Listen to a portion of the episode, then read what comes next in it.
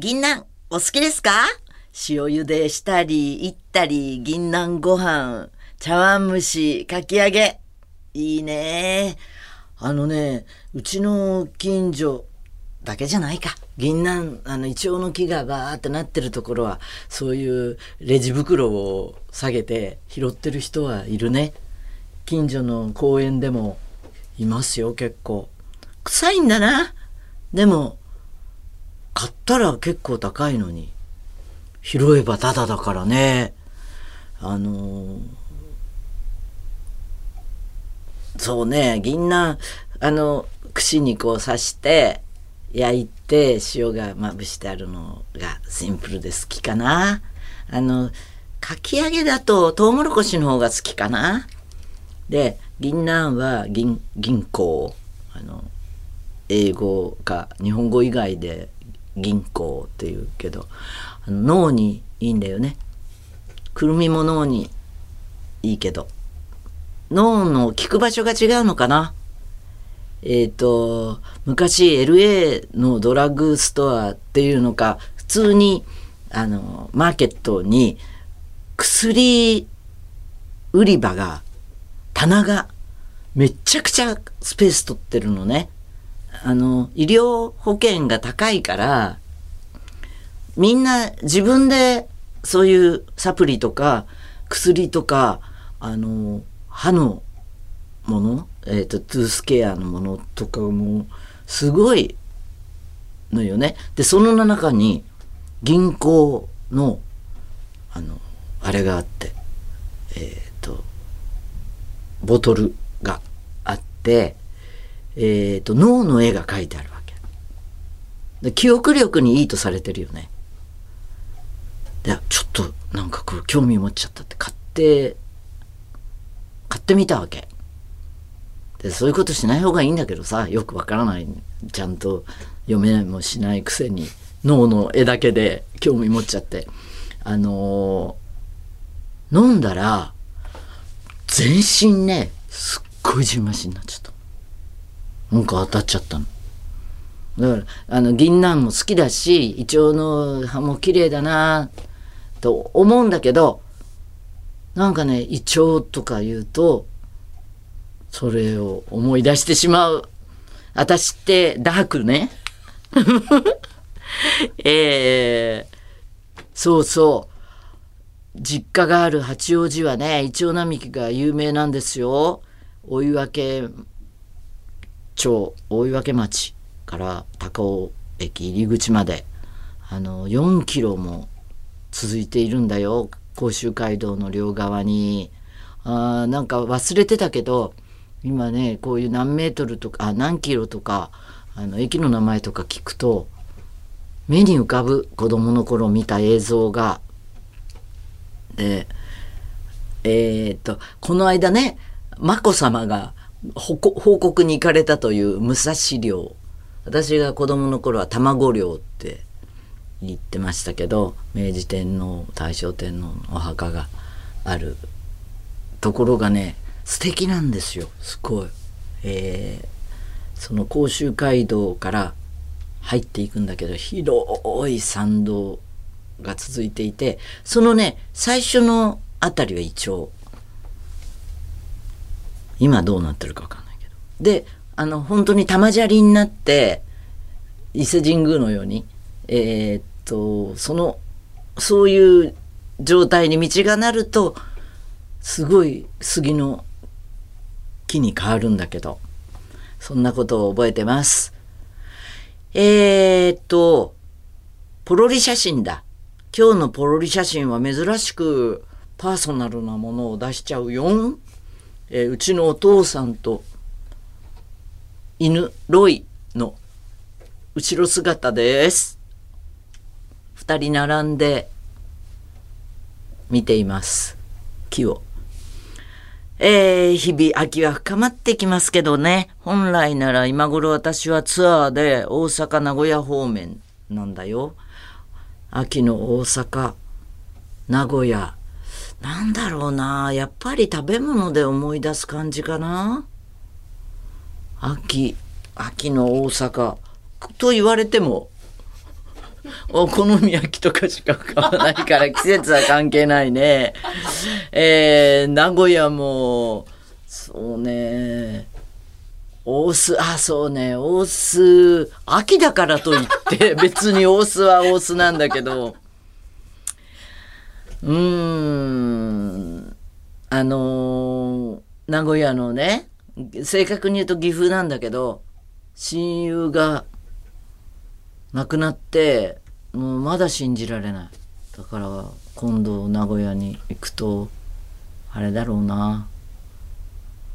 栗きんとん屋の娘だったから、栗といえば秋だしね。秋といえばというか、秋といえば栗だし、栗といえばって思い出しちゃうな。でもこうやって忍ぶことがね、思い出すことが一番の供養だし、思い出せば大切な人はそばにいるよね、いつも。と思って生きてるんだ。はい。では、メールです。津軽リーナ。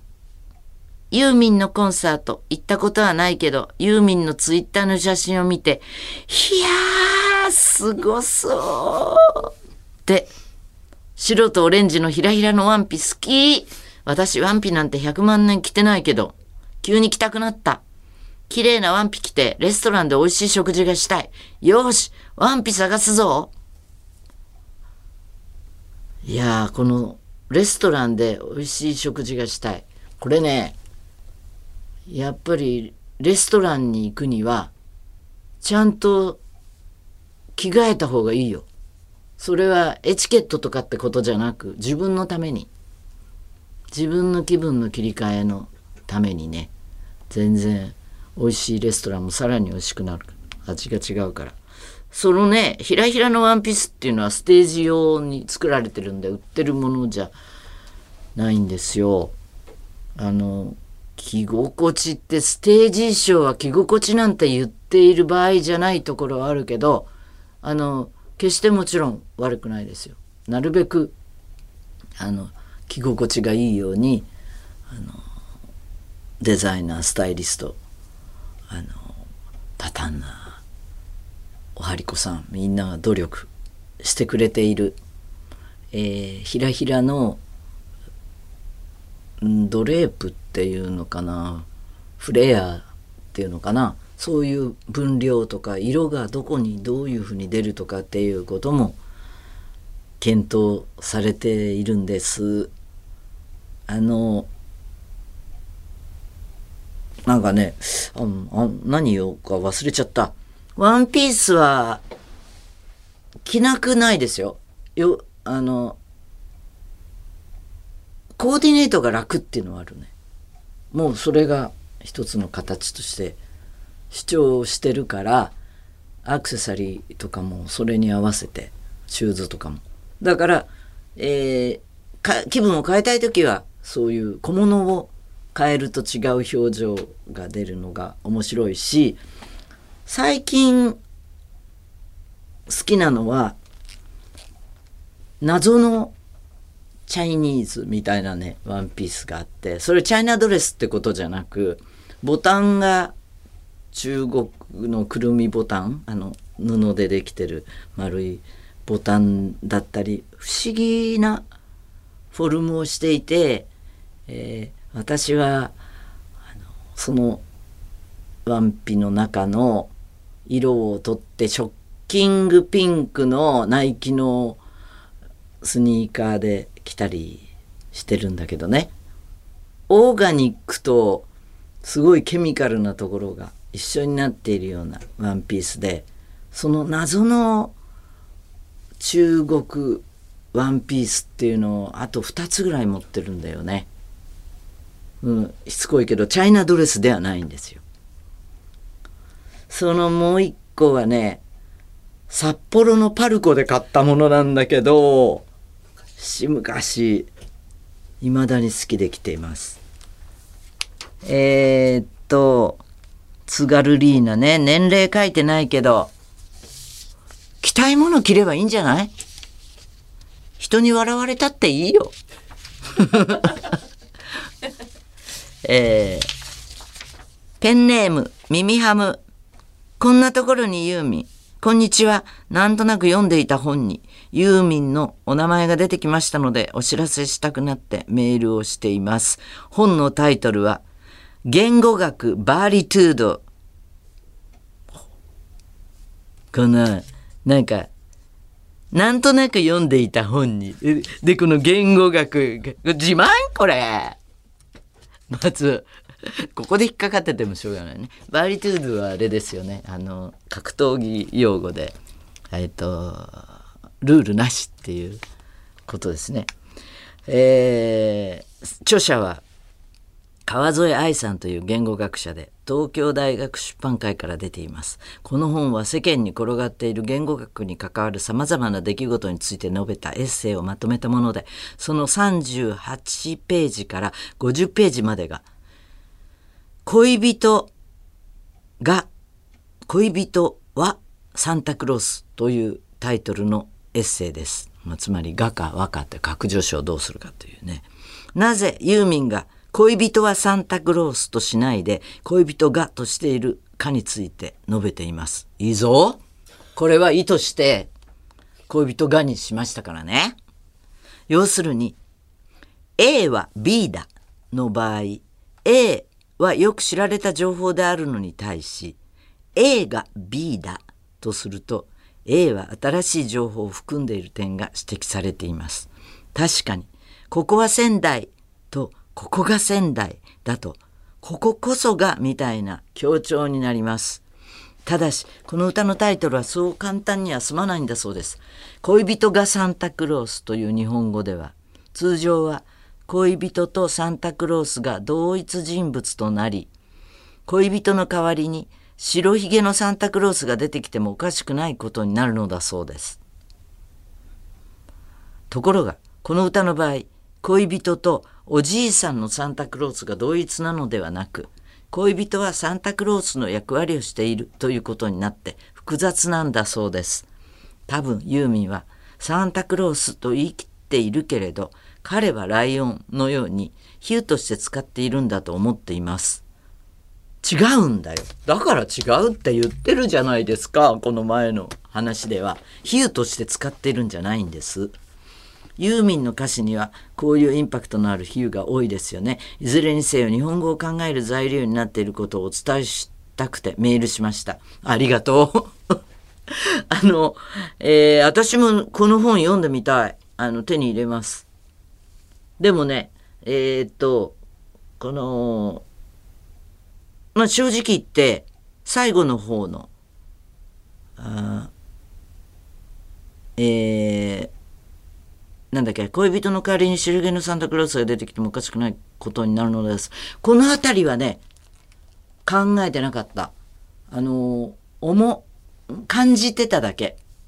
恋人がの方が言いたいことが伝わるなと思ったんで、こういう解析されると面白いですね。えー次は、群馬、ノリン。アンデルセンのマーガレットシール集めとやら、なんだか楽しそうですね。うちの近辺にはそのパン屋さんがないので残念です。でもよく行くお店ならシールはたまるでしょうね。最近シールをくれるお店はあまりなくなったので懐かしく思いました。シールはないけど、ネットでマーガレットクラブのカタログを見ました。欲しいなと思っていたのは、陶器の目玉焼き鍋。遠赤外線効果で目玉焼きが美味しく作れるとありました。鍋のままテーブルに出せるのも気に入りました。洗い物が楽。アヒージョもできるみたいです。お、いいね。そういえば、あの、ちょっとマーガレットクラブの話とそれちゃうけど、あの、テフロンのフライパンあるじゃない。で、えっ、と、ある時から目玉焼きがちっともちゃんと焼けなくなって、あの、あ、もうこれフライパンのせいだと思って、買い替えたら、あの、う、あの、やっぱりねって、スルスル、美味しい目玉焼きができるようになったんだけど、最近またできなくなってきたの。そしたら、あの、知り合いの息子が、あの、食のこと専門家で、あの、はっきり言ってテフロンのフライパンは消耗品ですからって。もうちょっと不備になったらもう買い変えるべきですっていうのを聞いてなるほどと思ったんですけど。それでねこのいいなと思って目玉焼きは卵料理の中で私は一番好きです。どのぐらいの焼き方にするかね違うし。お塩もその君のところにどういうお塩かで違うしね。シンプルで好きですね。ご飯のおかずにもいいです。半熟のをご飯にのせてあのお醤油を垂らしてね崩しながら食べるの。あ食べたい。ではここで嘘ラジオシールクラブの今後についてのお知らせです。シールを預けてくれた人が参加できるエントリー制の相互扶助スタイルにしようってアイデアを出しましたが、今の時点で集まっているのが、私ユーミン17点、大川女子50点、エコさん51点。エコさんで合ってます？もしかして呼び方違うかな？ミルキーウェイさん321点。すげえ。えー、藤子さん15点。えー、還暦すぎても女子さん210点。久美子さん30点。で、合計694点。ね、今後、シールを献上した人、これからする人は、最終的なシールの合計点が出たら、マーガレットクラブのカタログの中で何が欲しいかを考えてエントリー。そして抽選で選ばれた人にシールすべてを譲って、その品物をもらっていただこうっていう流れです。美しいじゃありませんか。ただし、シールの貢献度が人によって違うんだけど、15点の人もいれば、321点の人も。一口5点にする ?15 点の人は3口。321点の人は50 64口っていう風に。それともみんな平等？いや、どちらでもいいと思うんだよね。前者の方がゲーム性は高くなるけど、なんかこう集めて送るっていうカロリーはなんか平等のような気がするんだよね。で、それに興味を持つということで。じゃあ、平等ってことにしましょう。ね。じゃあ、そんな感じでいきますか？